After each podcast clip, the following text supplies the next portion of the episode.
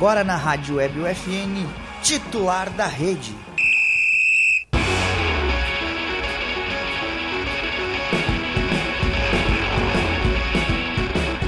Olá, ouvintes da Rádio Web UFN. Sejam bem-vindos a mais uma edição do Titular da Rede, o programa de esportes toda semana leva até você novidades e atualizações sobre esporte com foco no local. O programa conta com a produção e apresentação dos acadêmicos de jornalismo da Universidade Franciscana e tem a supervisão do professor e jornalista Bebeto Badic. Na central técnica, Alan Carrion e Clenilson Oliveira. Eu sou Felipe Perosa e hoje estão comigo Lucas Acosta e Miguel Cardoso. E antes de começar o bloco 1, gurizes, quero fazer um agradecimento especial ao Alan e ao Clenilson que nos trouxeram até o YouTube. Um excelente trabalho dos nossos dos nossos técnicos que nos levaram até o YouTube. Já tem o episódio passado lá no canal Rádio UFN e esse também estará lá. É, Para começar, guris, vamos falar sobre futebol nesse bloco 1. O Santos, Santos e Inter 1 a 1 é, como o Miguel falou, um jogo muito movimentado e com esse empate o Inter chega à quinta posição. E aí eu pergunto uma palavra que o Miguel gosta muito de usar para o Inter de Santa Maria, se o Inter encontrou consistência. Uh, acho que finalmente o Internacional se encontra na temporada. Com, começou o gauchão muito mal, uh, começou o brasileiro patando muito, uh, conseguiu trazer quatro pontos de seis fora de casa nessa mini excursão na, em São Paulo. E jogar contra o Santos na Vila Belmiro sempre é difícil. A torcida fica muito próxima. O time do Santos, mesmo sendo desacreditado no início da temporada, é um bom time. E finalmente acho que achou no meio de campo, na defesa, e falta ainda um pouco no ataque, mas uh, mais, uh, principalmente uh, como um 9, um centroavante.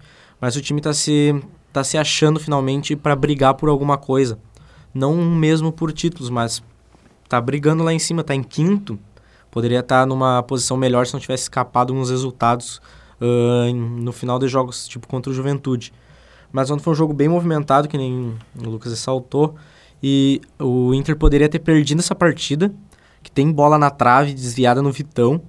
Também poderia ter ganho essa partida, porque o Dourado ele trupica nele mesmo. uh, e outras jogadas. A gente ontem dá para tirar muita coisa boa do Inter e muita coisa ruim que também pode ser revertida em coisa boa se for uh, ajeitada. Tipo, isso daí, um centroavante que consiga finalizar as jogadas. Talvez o, o, a, o Pedro Henrique uh, na ponta mais aberto, mostrando que talvez ele não seja um cara próximo à área, e sim um ponta porque ele dribla muito bem. Ontem ele conseguiu mostrar habilidade uh, to e tomada de decisões mais aberto nas pontas do que no início da partida, quando ele estava mais centralizado e acabou errando muito mais. É, o Inter tem essa deficiência do 9 faz um tempo, né? E falando em, em 9, o Galhardo que o Inter tinha como base está talvez indo para o Ceará. Oh, voltando. E, voltando para o Ceará, né?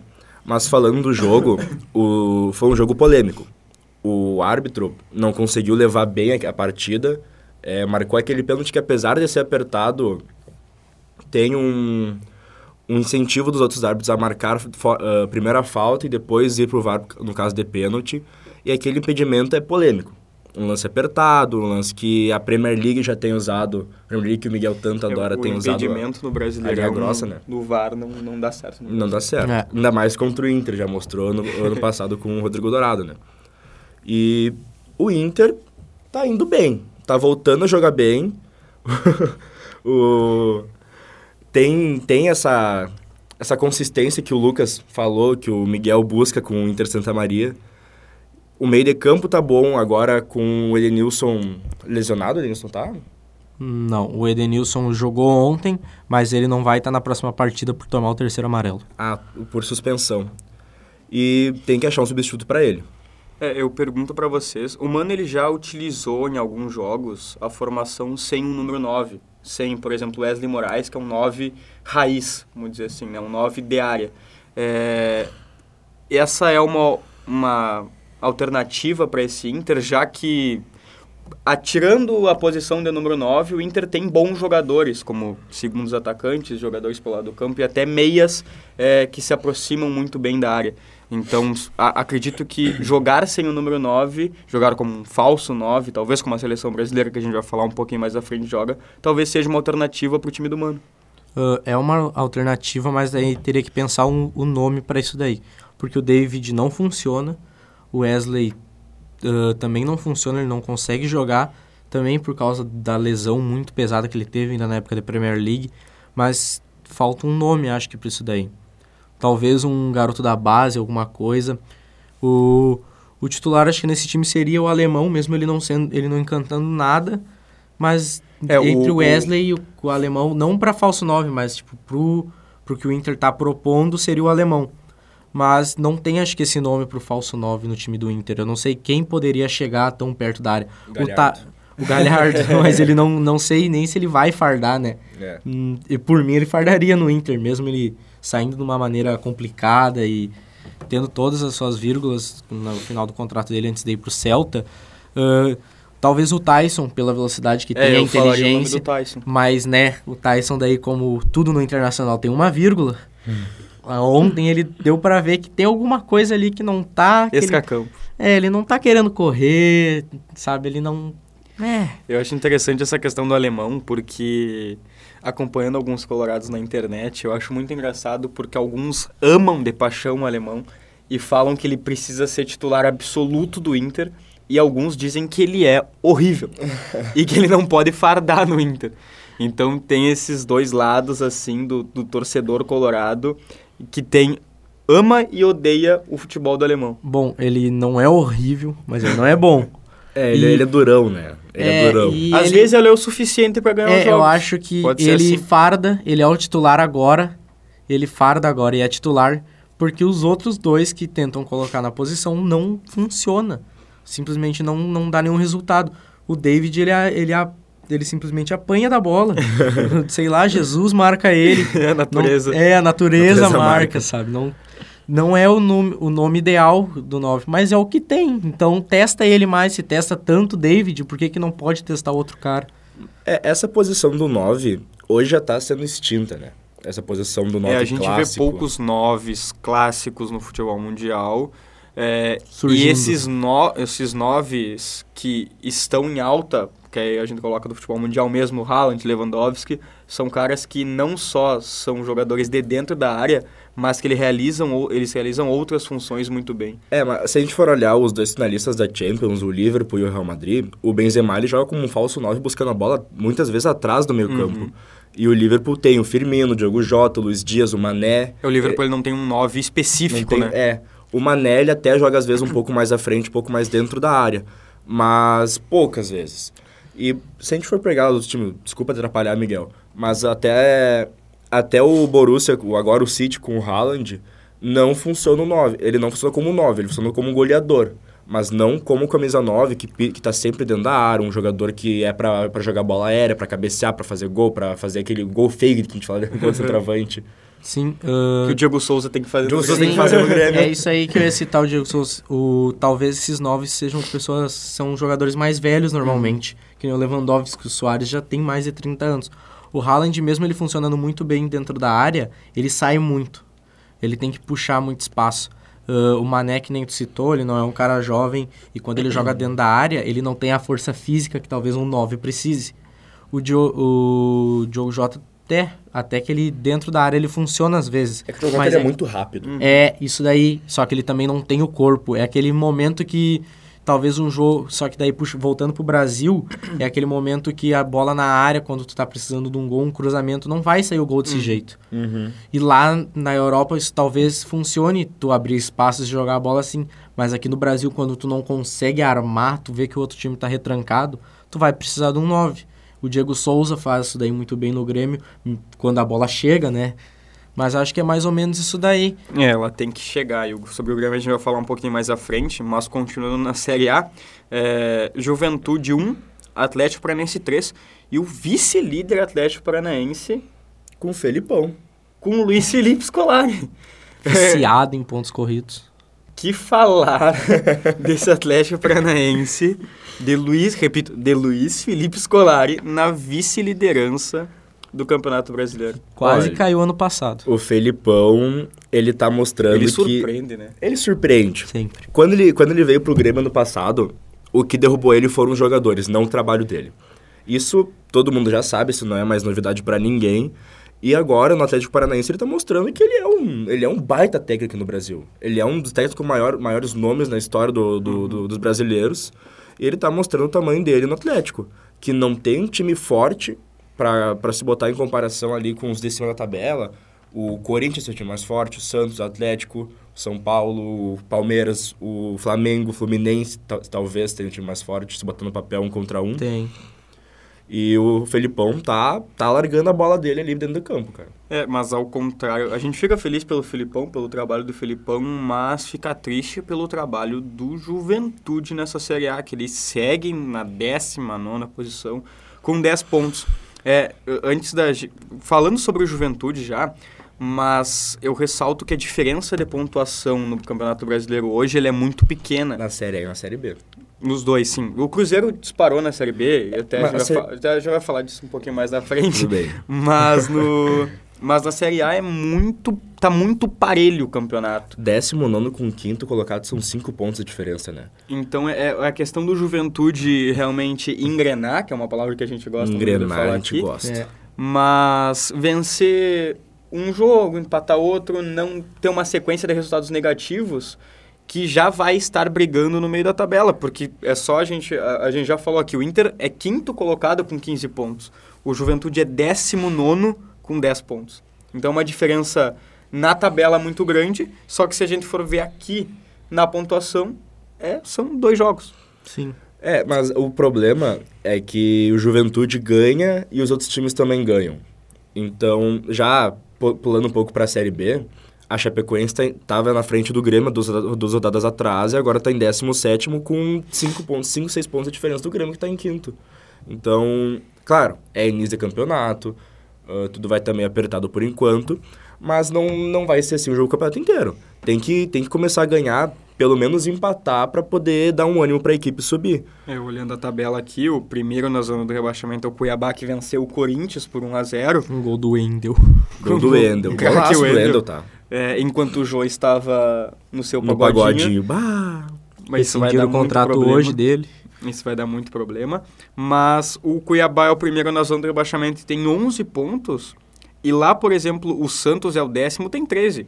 Então Uma a diferença vitória. são dois pontos. É uma vitória que separa o primeiro da zona do rebaixamento com o, prim, com o último da, da, da primeira página da tabela. Então é, é, é impressionante é, esse nivelamento que o Campeonato Brasileiro, que o Campeonato Brasileiro tem, pelo menos nesse começo, né? Uhum. É, é um começo de campeonato que tá bem próximo os times na tabela. Eu acho que isso aí, diferente do campeonato passado, que não era tão atrativo para assistir, talvez tu, a atração mesmo fosse ver o Atlético jogar em casa, porque sempre ganhava, e a sem a parte de tipo ver a final da tabela onde tinha muito time para cair, ah, tá todo mundo muito próximo e tá tendo bons jogos. Ah, é, como é que é? O exemplo do Atlético ontem. Um 5x3. uh, perderam pro Fluminense. Um 5x3. O que, bom, dinizismo, o dinizismo. no Dinizismo. Rio de Janeiro. diferente de muitas vezes abriram 3x1, tomaram um empate. Mas depois de muito, muito, muitas derrotas assim, Uhum. finalmente a ideia dele funcionou. E agora passando a rodada, a próxima rodada do Campeonato Brasileiro Série A, é, o Inter enfrenta o Flamengo sábado às 9 horas e o Juventude ele enfrenta o Corinthians às 4 e meia também no sábado. O Inter enfrenta o Flamengo sem Paulo Souza, Sem técnico. Bom, demitido por É, conta eu- de uma derrota pelo eu Bragantino. não sei se já mudou isso, mas eu tinha visto uma, uma notícia que o Paulo Souza podia jogar contra o Inter. Podia estar lá Olha na, na casa Jogar mata contra ele o não vai. É, jogar não vai, tá na casa mata contra o Inter. Claro, mas é, é- E aí eu queria colocar isso em discussão também de forma rápida, mas se é a decisão correta, porque o Paulo Souza ele larga uma seleção que tinha totais condições de chegar numa Copa do Mundo É. para vir para o Brasil. Ele só vai sair mais rico porque ele vai ganhar dinheiro nessa rescisão de contrato, mas é mais um técnico estrangeiro, mais um técnico português que chega ao Brasil. É, a torcida cai muito em cima, a imprensa cai muito em cima também. Então tem esses dois fatores que são muito importantes. E ele vai sair pela porta dos fundos do clube para voltar talvez no futuro próximo em outro clube brasileiro. É, uh, bom, ele ele vem para cá tentando, né, é um português. Voltamos aquilo de lá, o Jorge Jesus fez parecer a direção do Flamengo competente. Ele vai sair do clube Uh, Jorge Jesus toma... que acertou com o Fenerbahçe. Né? É. E vai ele... Gabigol. E, mas a direção bancou ele até quando o Jorge Jesus botou pilha para tirarem ele, para o Jorge Jesus vir de volta para o Flamengo. É um time bom, eles, ele perder, eles perderam uh, para o Bragantino com um a menos, o Bragantino com um a menos no caso, né? Uh, logo após o Inter vencer o Bragantino em casa. E, cara, não, não, não desce, tipo, o como a torcida trata os técnicos. Mesmo que eu achando que o trabalho dele não fosse bom, é algo que vai ser Mas também não é um trabalho horrível, né? Não é um trabalho horrível. Tem muita coisa por trás, eu acho.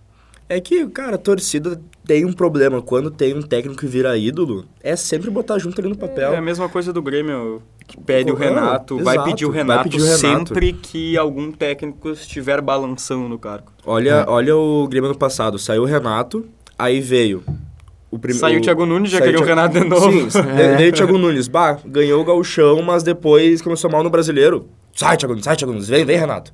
Aí trouxeram o Felipão. Felipão também. Sai, perdeu Felipão, perdeu a segunda Renato. partida, sai Felipão, vem Renato. Aí trouxeram o Wagner Mancini. Sai Wagner, Wagner Mancini, vem Renato. Trouxeram o Roger, mesma coisa. Querem que o Roger saia e, trouxe, e trazer o Renato.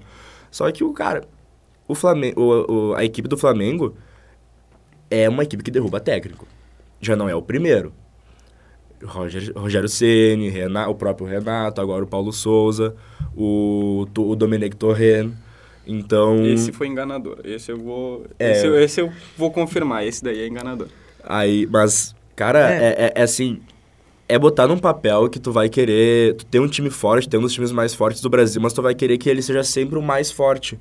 E ah, cara, isso daí estraga todo, vai, todo o clima tu nunca vai brigar lá em cima nas três competições. Uhum. O Atlético Mineiro mesmo mostra isso daí. Saiu o Cuca e, bom, o time não é o mesmo. O time tem as mesmas peças do ano passado, mas não mantém é, a mesma constância. Até um, até um pouco, mas não consegue jogar da mesma maneira. É. Não, e... mas não, nunca vai ser, nunca uhum. vai ser igual, cara. Um time não vai conseguir manter três temporadas no mesmo nível. Sim. O Palmeiras é o único que tá conseguindo. Só que o Palmeiras Aí sim, é o mesmo, mesmo equipe, mesmo técnico. E essa parte da torcida, ela a, o Citato citou os outros técnicos, o Rogério Ceni ganhou o brasileiro. Uhum. Mesmo jogando mal, ele ganhou um brasileiro e mandaram ele embora. O Renato chegou na final da Libertadores. É, tipo, é, não é tipo não não não, é que não tem, me é, sabe? Tem, tem, que, tem que ter o amor da torcida, o amor dos, dos jogadores. Porque é. se vem o Diego Alves e falar mal do Paulo Souza, a torcida pensa, bah, o Diego Alves é o Diego e o Felipe Luiz estão falando mal do, do Paulo Souza. Bah, os caras são medalhão, eles foram para eles estavam na Europa, eles sabem os técnicos da Europa, tá falando mal porque o cara é ruim. Então vamos jogar, jogar pedra no carro dele. Sim. Mas agora, falando sobre Série B, é, o Grêmio venceu o Novo Horizontino por 2 a 0 jogando em casa. É, e a Tama segue na quinta colocação com 17 pontos. O esporte é o quarto com 18 pontos. É, e eu queria ressaltar aqui também uma coisa que a gente falou em alguns programas passados, que era a figura do Kahneman. Que eu, ach, eu achava lá atrás que o Kahneman ia ser um dos principais reforços para esse Grêmio de agora. E ele acabou que foi mesmo. Uhum. É, tanto até as frases que ele, que, que ele fala na, na, no pré-jogo ali, que uma ficou bem famosa agora, que ele falou que não somos cantores, não somos músicos, somos jogadores, somos pagos para isso e a gente, se tiver que morrer em campo, já vai ter que morrer. Era basicamente isso. Então, eu acho que é esse o espírito que falta para os outros jogadores. Não morrer em campo, mas dar, mas dar um vida. pouquinho a mais, é. sabe, pelo, pelo Grêmio. Porque também é, como, como na Série A, é um é um campeonato muito parelho. Então a gente vê aí o esporte é o quarto com 18, o Grêmio é o quinto com 17, e na próxima rodada tem esporte e Grêmio. Confronto Sim. direto no, na segunda-feira, às 8 horas. E o único que deslanchou na Série B foi o Cruzeiro, que hoje tem 28 pontos. Então, é, é, o que, que falta, ainda, a, além da vitória, claro, que o Grêmio voltou a vencer, mas o que, que falta a mais nesse Grêmio para ele chegar no G4 e permanecer como o Cruzeiro está. Ó, nessa partida contra o Novo Horizontino, a gente teve o Biel correndo muito. Biel correndo o jogo inteiro. E a assistência que ele deu no segundo gol pro craque Janderson. Craque Janderson. É, eu até vi algo muito engraçado, que se fosse o Pedro Queixada do Flamengo fazendo a mesma assistência, estaria em todos os programas esportivos, é. Pedro na seleção brasileira. Então, mas não dá pra levar o Biel pra seleção. Não, com certeza não. Mas, cara, o Grêmio tá voltando, tá, tá começando a engrenar. começando, é, tá é. alavancando o time. É, o- eu acho que o Roger acertou nesse 3-5, nesse 3-5-2-1. Eu não 3-4-2-1. gosto. Eu não, não gosta? Eu não gosto. É porque, assim, eu vejo como jogador de FIFA. Eu nunca joguei FIFA no Aí três que tá a diferença. O- os, os laterais, eles voltam e sobem, sobe e volta. O Edilson joga muito bem na frente, o Nicolas joga muito bem na frente, ambos melhor do que defendendo. E eu acho que ter esses três, esses três zagueiros atrás gera uma consistência, porque... Uma no- segurança para os uma, uma laterais segurança, subirem. porque nos quatro tem que sempre um lateral subir e o outro ficar. E se por algum acaso sobe os dois, é cinco vindo contra-ataque contra dois o Grêmio. Se é cinco contra três já é uma diferença. Se é três é Jeromel, Kahneman e Bruno Alves ou Tonhão. O Diego Souza fazendo gol, mesmo sendo de pênalti, o Diego Souza fazendo gol. Um pênalti controverso. Não foi pênalti. Não foi pênalti. Não, não é nem foi mais, foi, pênalti demais. Foi 53, tipo, o jogo vai até os 50. Ah, não, mas isso daí é normal. Isso aí, isso aí a gente tem, a gente tem histórias passadas, grenais, a gente tem finais de Libertadores com essa questão do minuto a mais. Isso daí é normal. Mas o meio-campo bom, meio-campo bom, Bitelo comendo a bola, como sempre tem, tem jogado muito bem. E, cara, Eu tá não- subindo. Eu não sei se, se tu e o Miguel vão concordar comigo, mas eu acho que os três zagueiros, ele deixa o Grêmio sem uma peça na frente que é muito importante, que é uma peça do meia. E o Grêmio sente muita falta desse meia. Eu vou É. discordar ti. A- a- assim, eu vejo que a bola aérea do Grêmio hoje talvez seja o mais forte que o Grêmio tem por causa do Diego Souza. Sim. É, então, se o Grêmio cruzar 10 bolas e 9 foram na, nove forem na cabeça do, do Diego Souza, 13 ele vai fazer o gol. Isso é certo que vai acontecer. Só que eu acho que esses três zagueiros e com os dois alas, o Grêmio se torna às vezes muito defensivo, mesmo com os dois alas sendo muito ofensivos, que são o Edilson e o Nicolas, mas o jogador no meio-campo faz falta. Porque o Grêmio se acostumou a jogar com o número 10. E, e a- em alguns momentos da, da, da partida a gente vê o Grêmio perdido. A gente vê o Grêmio é, chutão pra frente pro Diego Souza dominar e fazer mágica. Ou a bola é muita bola nos laterais, pro lateral também fazer mágica e colocar na cabeça do Diego Souza. Então eu acredito que falte esse. Não, não dá pra dizer que é o camisa 10 mesmo, que é o Jean-Pierre da vida, que é um Benítez da vida, porque a gente sabe como esses jogadores são dentro do campo. Mas eu acredito que falte essa peça a mais no meio-campo. Eu Bom, acho que é o ah, costume. Não, tudo bem. Eu, eu acho que é o costume. Ah, o eu, eu prefiro jogar sem o camisa 10 porque nenhum funciona no Grêmio. Que também não tem, é o que eu tem falar. esse Pois ponto, é, né? mas mesmo se trouxer, cara, se o D'Alessandro jogasse no Grêmio, fardando a 10, ele não ia conseguir jogar no Grêmio. Tem esse ponto. E, e eu não sei o que, que aconteceu com a magia do camisa 10, que se- depois do Doga, depois do Douglas, nenhum, nenhum jogador que fardou a 10 jogou bem. E mesmo, ape- apesar disso, ah, o Grêmio não tem, não tem necessidade do camisa 10 na Série B. Ah, se botar o Vasco, o Vasco tem o Nenê, mas nem o Nenê joga mais como camisa 10. Uhum. Então, a, a Série B, o Grêmio aprendeu a jogar a Série B contra o Vasco, que tem que ter velocidade, tem que ter força, e essa articulação vindo do meio de campo, tem que passar para as laterais para voltar para o meio, não tem dado certo. Desde que, desde que o Benítez começou a jogar, desde que o Campaz jogava de meia, tanto que o Campaz começou a jogar na ponta e deslanchou. E o, o Diego Souza ele volta mais, os dois, os dois que seriam os dois pontas, eles jogam como meia atacantes, então eles, eles jogam mais centralizado, eles abrem e jogam centralizado, abrem e jogam centralizado. Seria como se o Grêmio tivesse dois meses e dois pontos ao mesmo Uhum. tempo. Miguel? Ah, eu acho que essa ideia do Felipe ela é boa pro Grêmio, porque não tem mesmo camisa 10. O Jean-Pierre, bom, ele teve todos os problemas dele, tá no um Havaí. dia Benítez deslanchará. O, Ge- o Zé Meningite não, não funciona, não tem o que fazer. O cara joga um jogo, fica oito fora, quando precisa dele ele nunca tá. Que nem tu falou, o cara foi pra ponta e melhorou. Campaz. Ah, e a segunda divisão é muita força. E o time do Grêmio tem o físico melhor do que outras equipes. E, isso, e essa vitória do, contra o outro Grêmio, no Horizontino, ela é muito, é, foi muito importante. Esse tipo de partida em casa, uma partida que o Grêmio é favorito e eles confirmam o resultado, um 2 a 0 É uma partida que dá confiança, mostra que o time realmente é superior ao outro, que pode buscar lá em cima a classificação para a Série A ou até mesmo brigar com o Cruzeiro.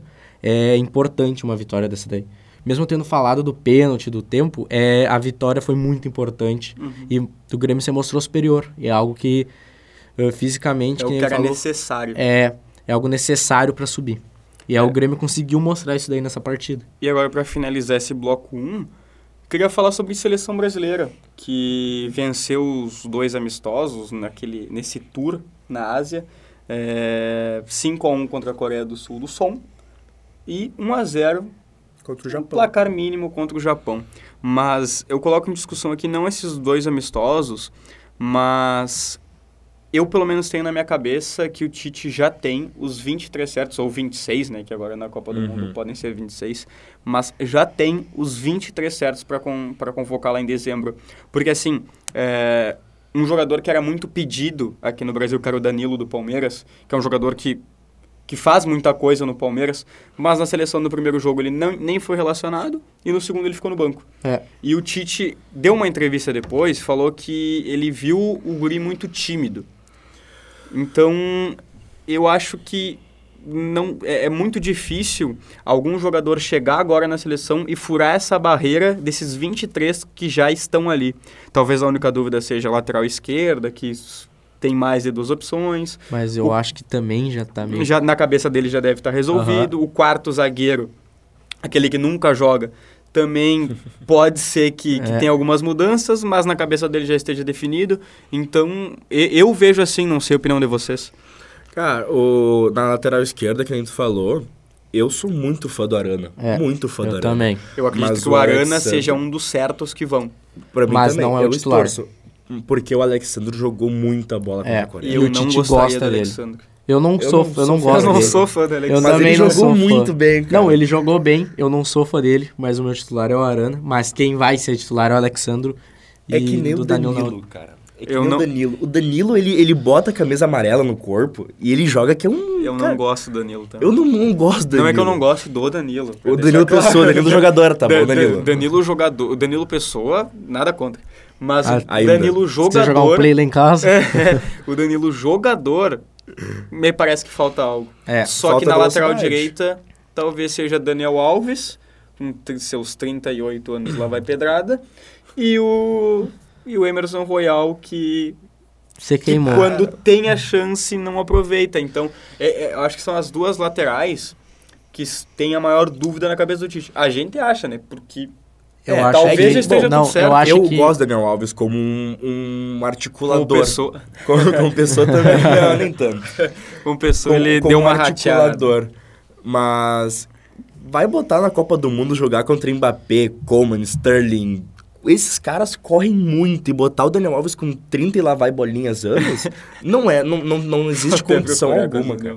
Não existe condição de botar um, um, dois laterais lerdos porque o Alexandre não é rápido. O Alexandre é lerdo. Na Copa do Mundo, essa primeira fase já 38 vai ser... 38 anos, né? 38. Já vai ser mais tranquilo, assim, a questão das equipes que vai enfrentar.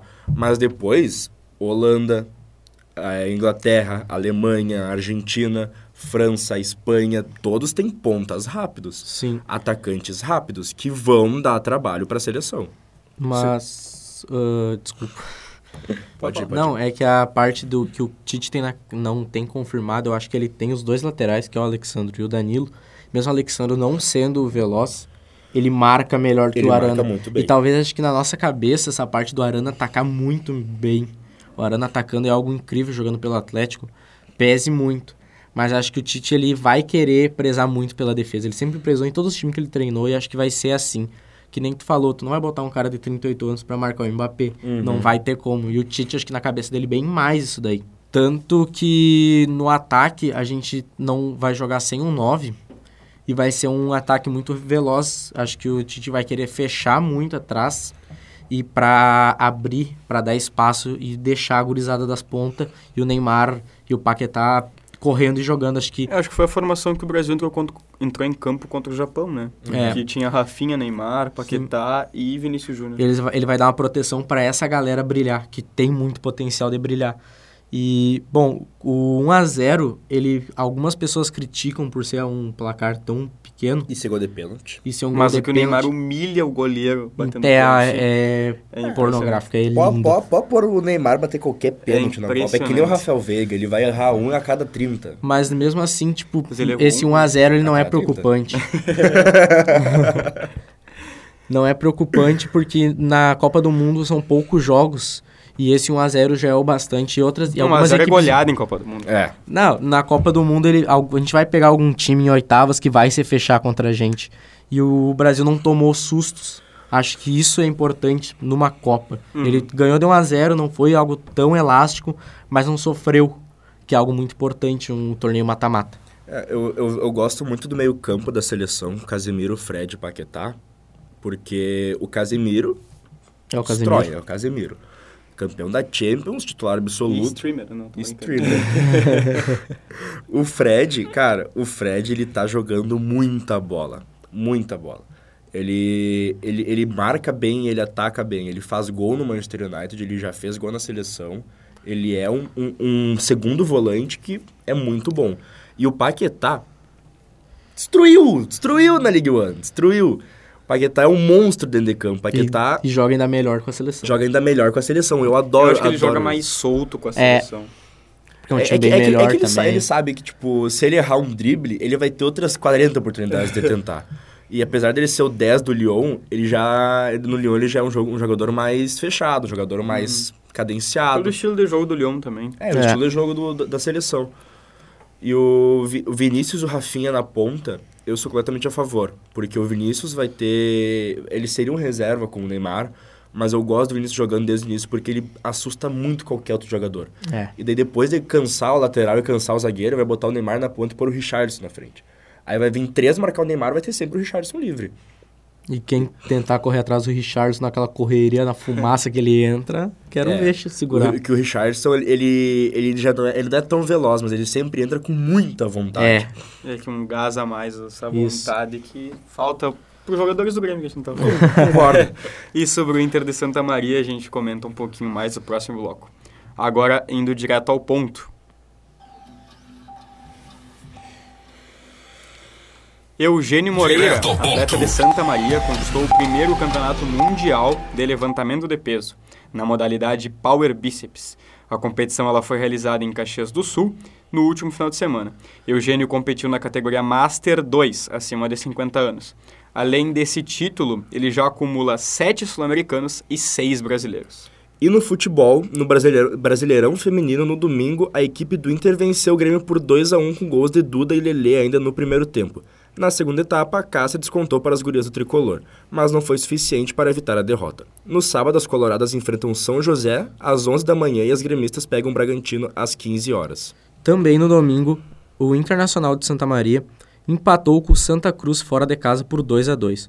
Hoje, quinta-feira, às 8 horas, joga contra o Pelotas e ainda sonha com a classificação. Para passar de fase, precisam ganhar as duas e torcer para que o Lagiadense e o próprio Pelotas percam nas duas, nas duas rodadas restantes. Agora, a Liga Nacional de Futsal, na última sexta-feira, dia 3, a Açoeva bateu o Blumenau por 4 a 3 fora de casa e agora ocupa a quinta colocação.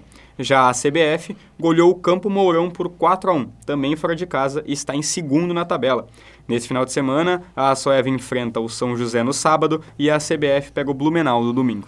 E voltando para Santa Maria, no Festival Internacional de Voleibol LGBTQIA+, o time Galácticos bateu o Viva Volley A de Santa Maria por 2 sets a 0 e se sagrou campeão do primeiro festival.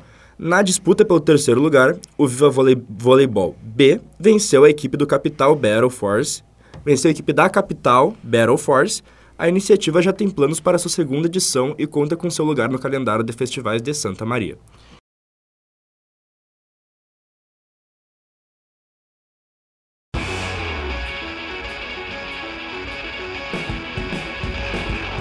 E este foi mais um titular da rede. Na Rádio Web UFN, no Spotify e também no YouTube. O programa conta com a produção e apresentação dos acadêmicos de jornalismo da Universidade Franciscana e tem a supervisão do jornalista e professor Bebeto Badic. Na central técnica, Alan Carrion e Clenilson Oliveira.